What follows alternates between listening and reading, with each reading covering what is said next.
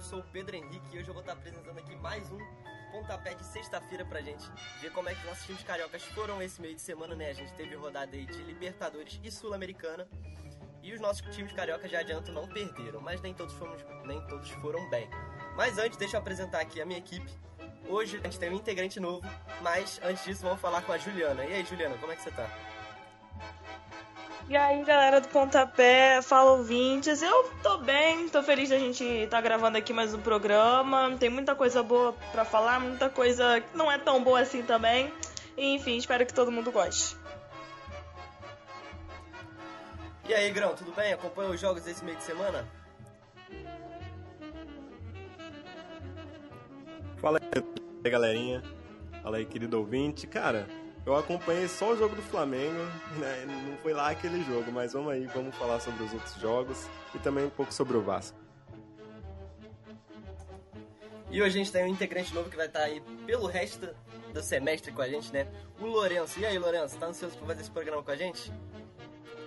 Fala rapaziada, fala Pedro, fala Juliana, Grão, nosso querido ouvinte. Cara, eu tô bem animado, cara. Tô bem animado. A gente, sempre bom falar de futebol, sempre bom falar dos dos times cariocas. Então, sim, com certeza animado e vamos embora para cima. Perfeito. Como eu falei, né, a gente teve rodada de torneio internacional, né, de torneios sul-americanos esse meio de semana.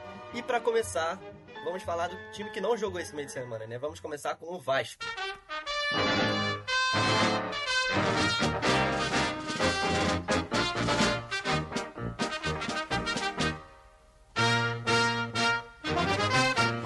Vasco, né, que só tem o Campeonato Brasileiro para jogar nessa temporada, folgou esse meio de semana teve tempo aí para treinar.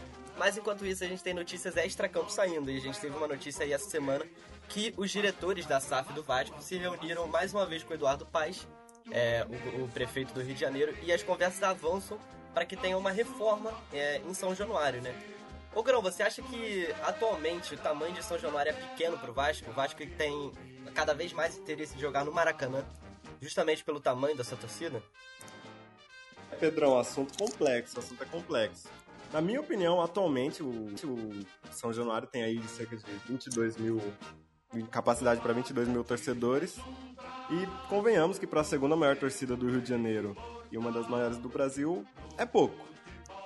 Mas o assunto é delicado quando a gente trata de reformar um estádio, principalmente um estádio tão histórico quanto São Januário. Fica aquela pulga atrás da orelha e tal. Mas, cara, é, a, a reforma promete uma nova capacidade para até 43 mil torcedores, que é praticamente o dobro da atual. Então, assim, parando para pensar por esse aspecto, eu acho que é uma reforma, assim, até necessária, cara. Vai ser uma evolução bem válida para o clube. É, a previsão do, da reforma é que dure cerca de dois anos. E é nesse ponto que você falou do Maracanã, que o estádio acaba sendo muito mais importante agora para o Vasco, porque durante a reforma do São Januário, a SAF ela pretende mandar os jogos no Maracanã. E o principal ponto, né, qualquer reforma de estádio, qualquer construção de estádio para um clube, é a questão financeira. E essa reforma ela foi forçada em meio bilhão de reais. Então, assim, o presidente Jorge Salgado disse que vê o Vasco num estágio avançado para ter os recursos para conseguir fazer o estádio sem trazer endividamento para o clube. Mas a gente sabe como o político é, né? Quando ele está com uma proposta, ele promete céu e terra, mas às vezes não é bem assim. A gente vê aí o próprio Corinthians que se complicou muito para pagar ou para quitar o estádio. Mas se ele consegue, se ele realmente conseguir fazer o que ele está prometendo, eu acho que é uma reforma muito válida que vai trazer aí muitos benefícios para o Vasco. É, eu também acho que o, São Januário precisa de uma reforma. É lógico que é um estádio histórico. É, ele que fez aniversário recentemente, né? A gente comentou aqui que tem diversos é, fatos históricos que aconteceram em São Januário, até mesmo lei sendo, sendo assinada lá, né, pelo Getúlio Vargas. Então é algo que tem que se pensar muito antes de fazer qualquer tipo de movimento ali. A gente tem a famosa fachada de São Januário, é um estádio construído ali com o dinheiro dos sócios, dos primeiros sócios torcedores do Vasco. Então é algo que tem que ser muito pensado, mas falando esportivamente, eu acho que o Vasco precisa sim de um estádio que comporte mais pessoas pra, pra torcida ver o time jogar, né? E o Vasco no Brasileirão é, tá, em, tá, em nona, tá na nona colocação, né? Tem uma vitória, um empate e uma derrota. É, obviamente, a gente tá ali no início, né? É, tá no meio de tabela, mas eu queria perguntar para você, Juliana, é, qual é a sua projeção pro Vasco esse ano, já, já considerando essas três rodadas e o que o Vasco vem apresentando durante o Campeonato Carioca, né? As competições anteriores que o Vasco já vem jogado. Até onde esse time pode ir? Eu acho que o tudo bem, a torcida fica bem triste, né? A última derro a derrota do Vasco foi dentro de casa e mas eu acho que o Vasco tá fazendo o que se espera dele. O torcedor acha que por conta da SAF, agora tem dinheiro, investiu num elenco, vai se tornar um time é, super competitivo e vai começar a ganhar tudo. E não é assim que funciona. O Vasco tem um elenco em construção. Né? O Vasco tem um time montado, mas os reservas não são tão à altura assim dos titulares, que também oscilam bastante. Então eu acho que o Vasco, a projeção dele é se manter ali onde ele tá mesmo. Ele tá agora em nono colocado. É, eu prevejo que vai ficar ali entre décimo, nono, tentar uma vaga na Sul-Americana. Sonhando alto, uma pré-Libertadores, mas aí eu ainda fico nesse nono e décimo colocado. Eu acho que é o que dá para esperar do time do Vasco. Contanto que não brigue contra o rebaixamento, que eu acho que o Vasco não tem time para acabar brigando contra o rebaixamento, né? Ainda mais depois desse histórico de cinco séries B em 10 anos, é, eu acho que é o que se espera do, time do Vasco, assim. Vai oscilar no campeonato, o torcedor tem que ter paciência, mas já é um aspecto bem melhor do que acontecia no passado. É, eu concordo com você. Eu acho que o time do Vasco é um time ali para ficar em meio de tabela, é um projeto, né, que tá começando agora. E eu classificaria o Vasco como, como se fosse um Robin Hood desse Campeonato Brasileiro, né? Tira ponto dos times grandes para dar pros pequenos, né? Ele conseguiu ganhar do Galo lá em Minas, por 2 a 1 no primeiro jogo. É, empatou com o Palmeiras aqui, ou seja, tirou já 4 pontos de dois times que são talvez os melhores elencos do Brasil.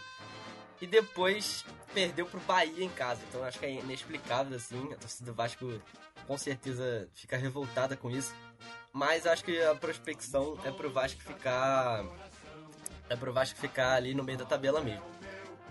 E nesse sábado, hoje, para quem tá ouvindo o nosso pontapé, vai ter Fluminense e Vasco, um clássico aqui no Rio de Janeiro, é, às 9 horas.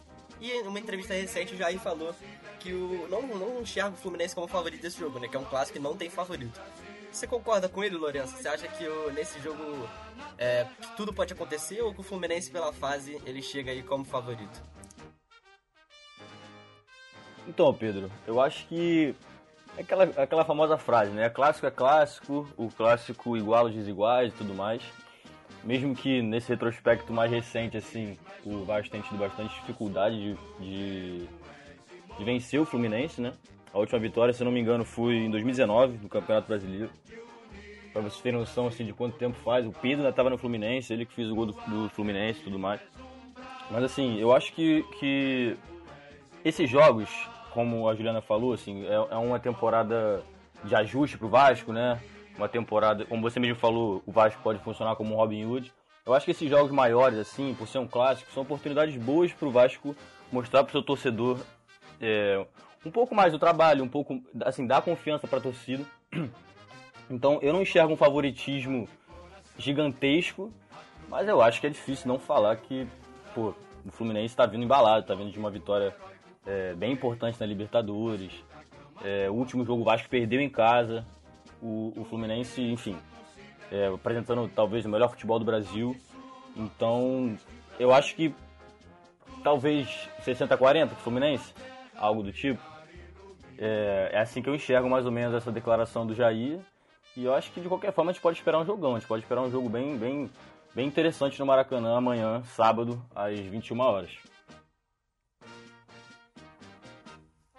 É, com certeza. O Vasco que vem de uma derrota, mas quando é clássico, pode ter certeza que os jogadores vão pelo menos dar a vida, né? A gente não sabe se tecnicamente vai ser o suficiente, mas acho que o torcedor pode esperar pelo menos isso.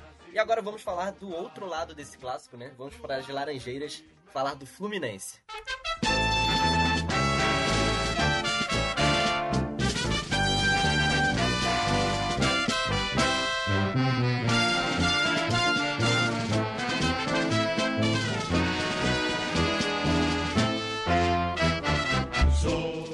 Fluminense goleou o River Plate nesse meio de semana, né, pela rodada da Libertadores, um sonoro 5 a 1 é, eu queria que você, Lourenço, como é que foi esse jogo? É, quais foram os destaques do Fluminense nessa goleada que o torcedor deve ter amado lá no Maracanã?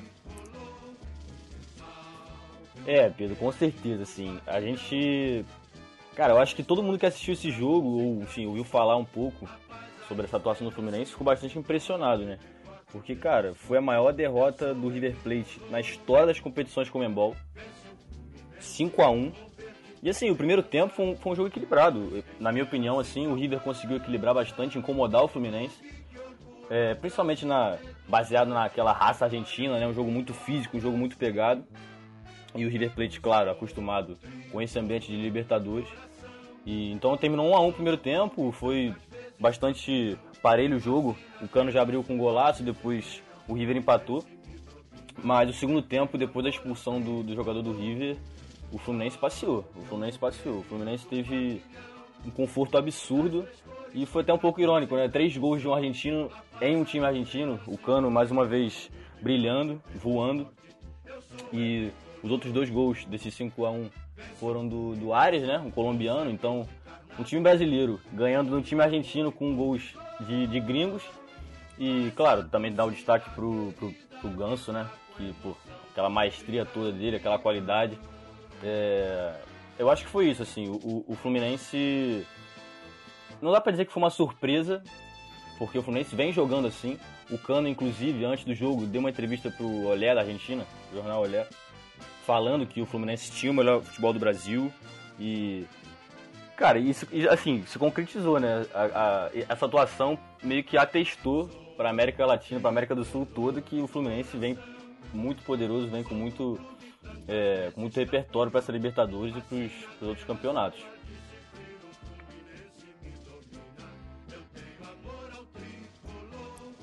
Pois é, o Cano com mais um hat-trick aí pela camisa do Fluminense, né? É bizarro como tá jogando bola esse cara. E recentemente o jornal Marca da Espanha destacou, né, o feito do Cano, que desde 2022, desde 1 de janeiro de 2022, o Cano é o jogador no mundo com mais gols. Ele tem mais gols, inclusive, que o Haaland e que o Mbappé. Então, Juliano, eu faço a pergunta para você. Hoje, no time do Fluminense, quem faria mais gols? O Cano, como já tá fazendo, ou o Haaland se viesse pra cá? Essa é uma essa é uma boa pergunta. Inclusive, é, esses dias teve jogo do Manchester City, né? Eu tava assistindo com meu pai na televisão. Um beijo, pai, que eu sei que você tá ouvindo. E aí a gente levantou esse debate. É, meu pai virou pra mim e falou assim: pô, esse cara é ele e o Germancano, os que mais fazem gol do mundo, realmente. E eu até cheguei a conversar com ele. Eu acho que o. O Haaland é um jogador mais completo do que o Germancano, ele é um jogador mais novo também, então assim, se nessa idade ele já tá sendo esse monstro absurdo, imagina com mais tempo de carreira, como é que ele não, não vai ser, mas não dá para tirar o Germancano desse time do Fluminense, né? Ele caiu como uma luva nesse elenco quando ele jogava no Vasco, as pessoas falavam ah, que era só botar o Germancano num time mais melhor, um time mais arrumado, que ele ia deitar e rolar no Brasileirão e a gente vendo que deu, né? O casamento perfeito, Germancano e Fluminense. E tá difícil de parar o argentino, gente. Tá, vai ficar, tá ficando complicado. Pois é, eu imagino para quem torce pro Vasco deve ser muito ruim. Todo jogo, literalmente todo jogo, ouvir a torcida do Fluminense cantar aquela musiquinha, né, que eles cantam que o Germancano é tricolor, porque o cara não para de fazer gol e o Vasco deve, o Vascaíno deve ter uma dor de cotovelo absurda. Tudo bem que o Germancano no Vasco não jogou tanto quanto ele tem jogado no Fluminense, mas imagino que ele é um pouco melhor do que o, do que o Pedro Raul. Mas Juliana, devolvendo para você, é, nessa fase que o Fluminense vem embalado, dá pro torcedor sonhar com assim, um título de expressão, esse no Campeonato Brasileiro, uma Libertadores ou até mesmo uma Copa do Brasil? Eu não, eu não vou cravar, não, mas eu tô achando que esse é um ano bom pro Fluminense na Libertadores. Pelo que tá apresentando. Tá no início, né? Mas a gente sabe que tá indo muito bem nessa fase de grupos. Ganhou de 5 a 1 como vocês mesmos já comentaram, de um time que é ninguém mais, ninguém menos do que o River Plate, que é um grande campeão da Libertadores. E eu acho que é um ano bom pro Fluminense nessa competição, competição que o Fluminense nunca ganhou, né? E a final desse ano da Libertadores ainda é no Maracanã, que é onde o Fluminense manda seus jogos, então dá aquela esperança pra torcida tricolor.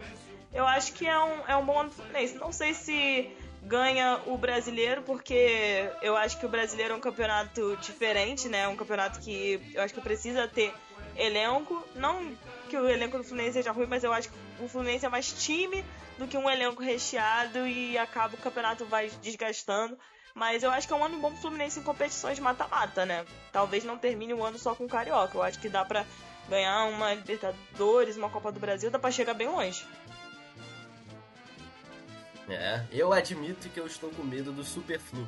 CBF, por favor, contrate o Fernando Diniz imediatamente. E o Fluminense, agora a gente falou do lado do Vasco, né, do Fla-Flu. Agora a gente vai falar do lado do Fluminense para esse jogo de sábado. Ô, Grão, como é que chega o Fluminense para esse jogo? Você acha que essa fase aí toda é, interfere nesse jogo ou clássico é clássico e não tem favorito?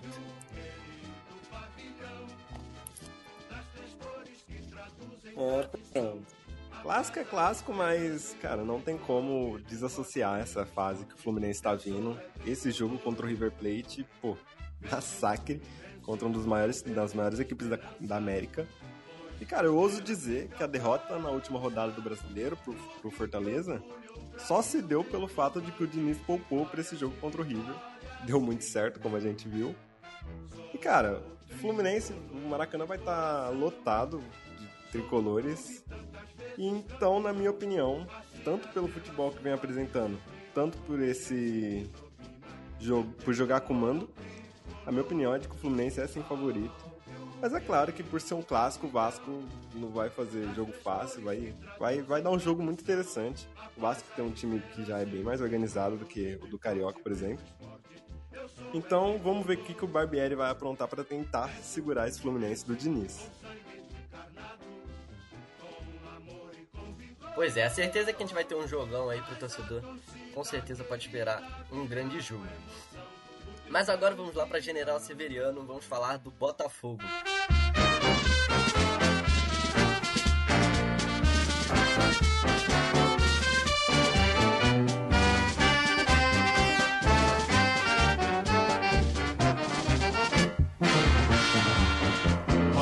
Botafogo jogou nessa quinta-feira contra a LDU em casa, no Newton Santos, mas não saiu do zero, né? É, infelizmente foi um jogo ali meio truncado. Eu queria que você analisasse um pouco por que, que o Botafogo não conseguiu vencer esse jogo, Juliano. O Botafogo tava muito lento nessa partida, né? Tava trocando muito passe errado. No meio de campo do Botafogo não tava sentindo que tava funcionando. O Luiz Castro fez algumas mudanças, né, com relação ao time que enfrentou e venceu o Flamengo no fim de semana, né, por 3 a 2 lá no Maracanã. Mas, é, colocou Gustavo Sawyer e o Luiz. Ah, eu não sei falar o nome dele. E o Luiz Henrique na quinta-feira. Tentou, tentou botar um time mais técnico, mas eu acho que acabou ficando meio truncada a partida. Eu não consigo pensar numa outra palavra. Só não, não funcionou. O time tava muito lento, aí tava um jogo morno, não tava nem bonito de assistir, tava dando preguiça. Mas eu acho que essas mudanças do Castro não ajudaram muito o Botafogo contra a LDU. E deu no que deu, né? Acabou terminando 0 a 0 o time não conseguiu criar oportunidades que de fato dessem gols. E agora o Botafogo tem que correr atrás, né? Aí nessa Sul-Americana. Exatamente, o Botafogo precisava vencer esse jogo para ficar ali um pouco mais tranquilo nessa tabela. Agora vai ter jogos importantes e difíceis, né? É, como é que é o resto da tabela do Botafogo nessa Sul-Americana, Grão? Acho que deu uma complicada, né?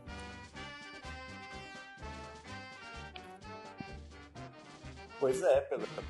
Apesar de estar tá voando no brasileiro, o Botafogo ainda não deslanchou na Sul-Americana.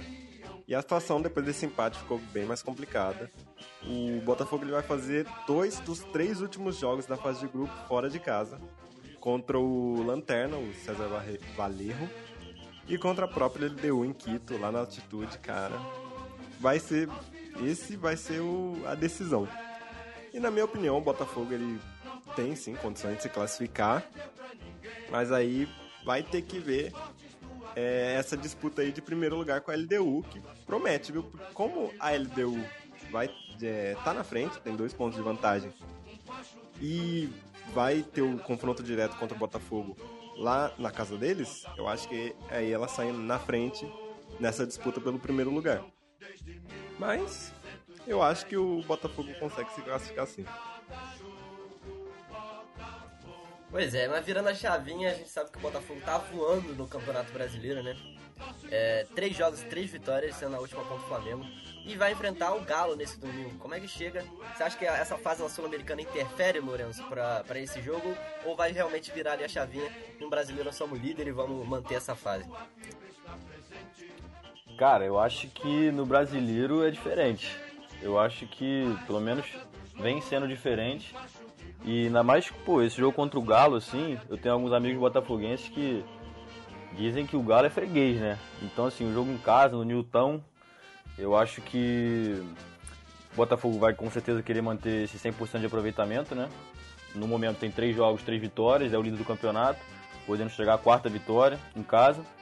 E é interessante porque o Botafogo, eu tinha visto um dado uns dias atrás, que o Botafogo, se eu não me engano, tem a menor posse de a menor média, né, de posse de bola do Brasileirão. E é o líder, isso não vem afetando, né? É, muitas vezes existe uma discussão do futebol bonito, do futebol que tem a bola, que na teoria te aproxima do gol, né? Te ajuda a criar chances.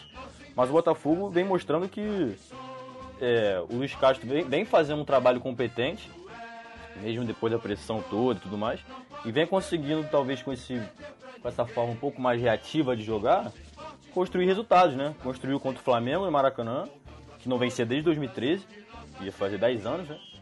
É, então, assim, eu acho que, que o Botafogo no brasileiro, esse início é muito importante, né? Para todos os clubes, o Botafogo vem, vem muito focado e vem construindo seus, seus resultados.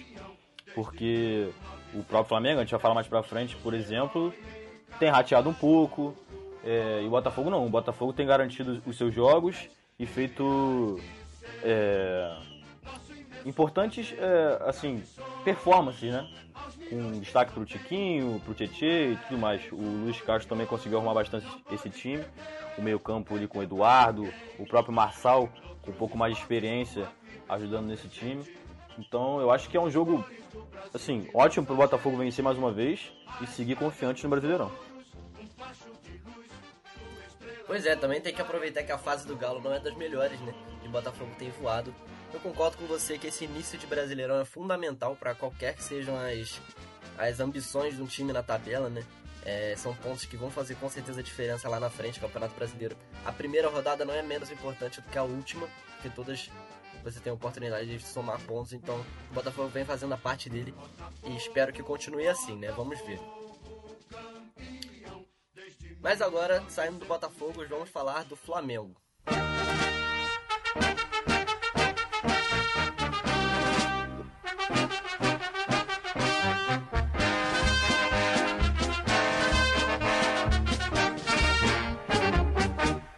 Vez Flamengo. O Flamengo também jogou nessa quinta-feira contra o Racing lá na Argentina, mas não conseguiu ganhar essa partida, foi 1 a 1.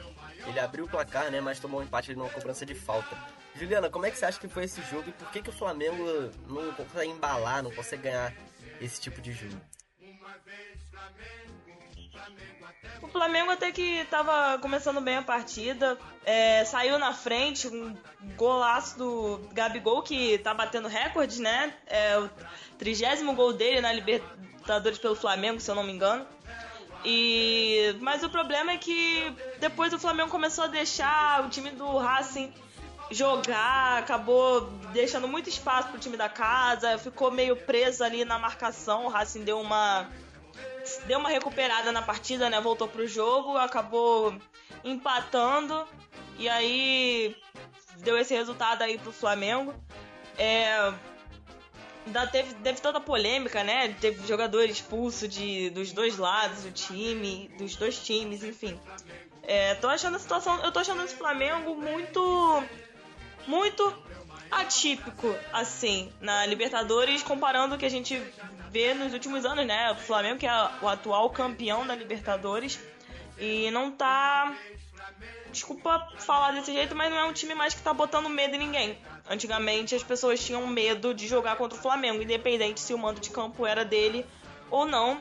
E o Flamengo tá sendo um time que ele oscila muito durante a partida. Tem momento que ele tá jogando muito e aí ele tem uma queda de produção e aí ele acaba observando mais o adversário jogando, que nem aconteceu com o Racing, e acaba perdendo, perdendo pontos que não poderiam ser perdidos. Lógico que aquele gol de falta do Racing também foi lindo. Acho que aquela bola era difícil de do Santos defender, mas assim, é tá difícil de ver o Flamengo embalando, né? Em todos os campeonatos.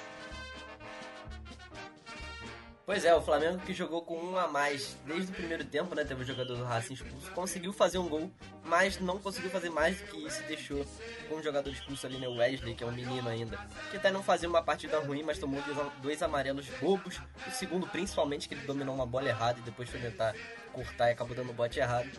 E no mesmo lance que ele fez a falta, tomou o gol, aí já complicou a partida. Mas se a gente pode tirar algo bom dessa partida, foi pelo menos o Gabigol desencantando, né, Lourenço? pode, a gente pode falar que foi um golaço de canela? Cara, pra mim, com certeza foi um golaço. Independente se foi de canela ou não, foi um golaço. Uma jogada bem trabalhada, bem trabalhada assim, né? Uma jogada ensaiada de falta no, no passe do Pulgar, que foi talvez um dos poucos acertos de São Paulo nesse jogo. Mas ele entrou, jogou bem, enfim, voltou pro time titular.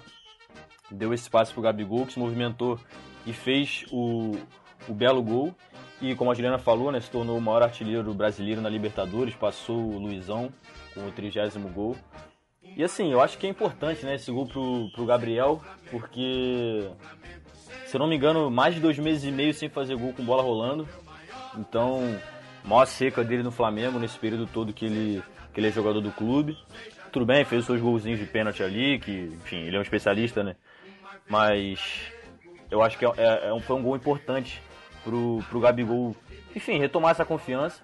Ele mesmo falou na entrevista pós-jogo, né? É, perguntaram para ele sobre isso, como é que tá essa relação dele com, com o gol. Ele falou que não, não, não pesa tanto para ele, que ele sente que vai sair naturalmente, vão voltar a sair naturalmente os gols. Que ele vai errar duas, três, mas que os gols vão sair. Eu vi alguns torcedores irritados um pouco com essa declaração, né? Dando a entender que estava tudo bem, e eu vi pessoas no Twitter até falando, pô, mas isso quer dizer que você não vai treinar? Não vai treinar sua perna direita, por exemplo? Que para muitos é, é um tanto quanto cega. Mas, enfim, eu acho que foi um gol importante para ele, um gol importante pro Flamengo, que quer ou não, não perder na Argentina, né?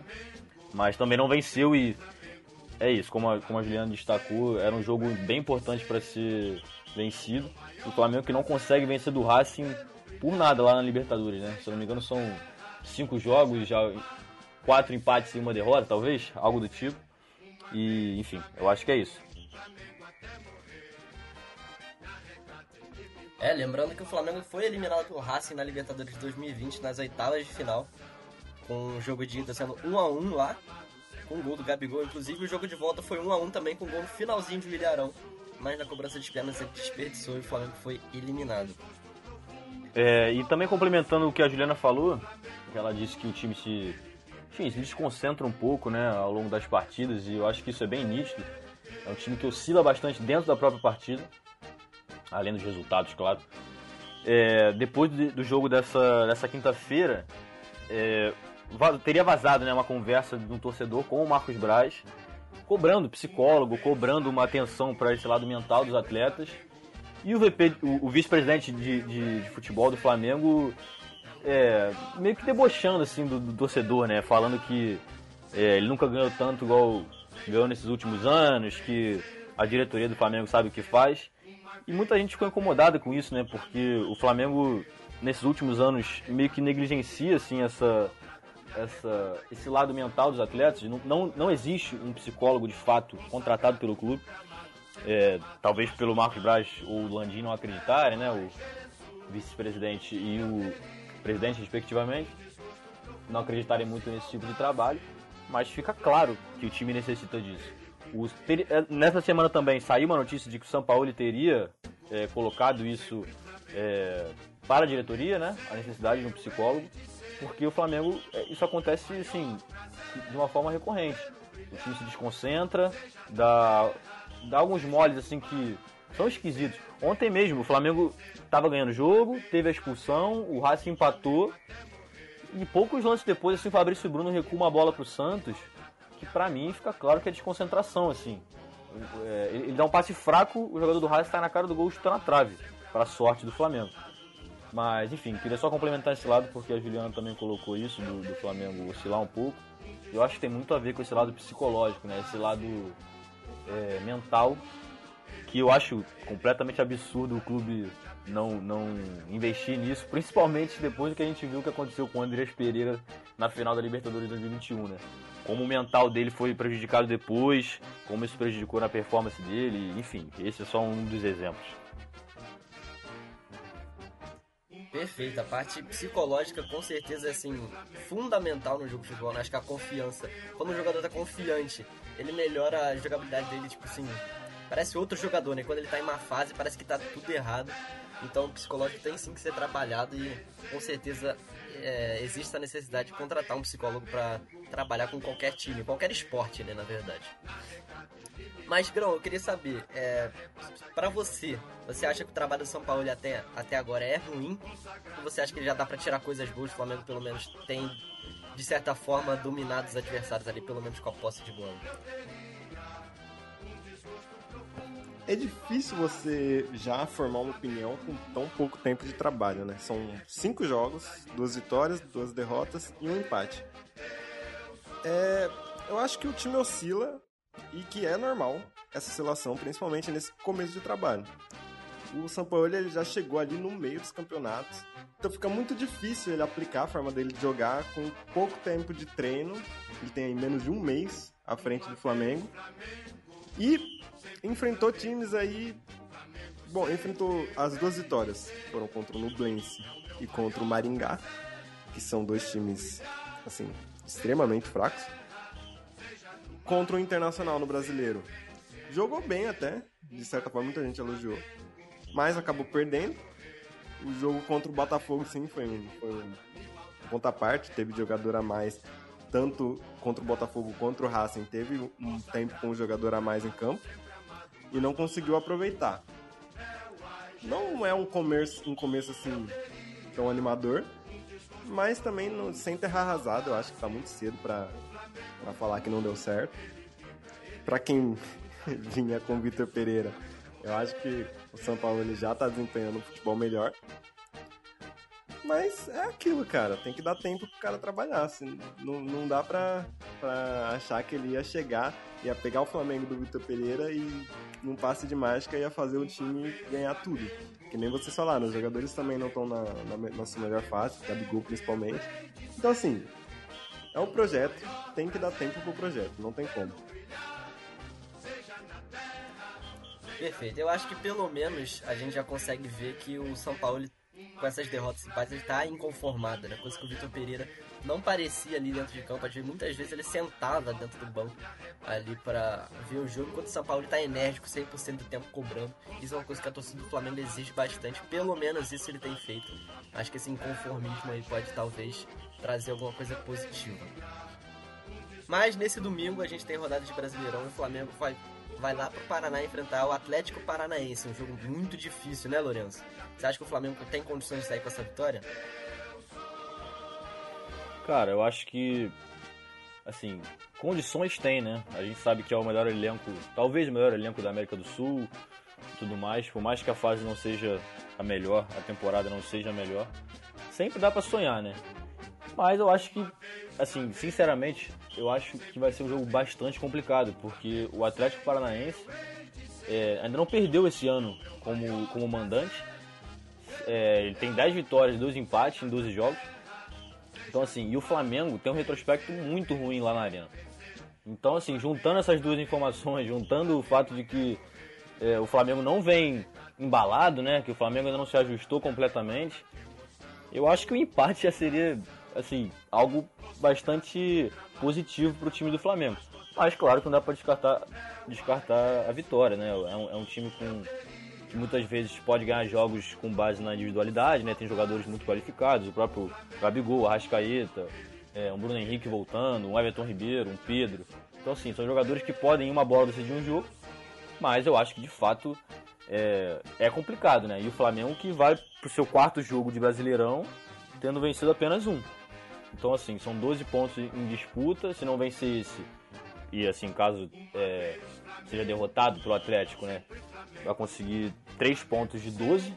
Então, assim, complicado esse início, né? Como a gente destacou anteriormente, é, o início do, do, Campeonato Brasileiro é bastante importante para os times conseguirem, é, enfim, garantir, né?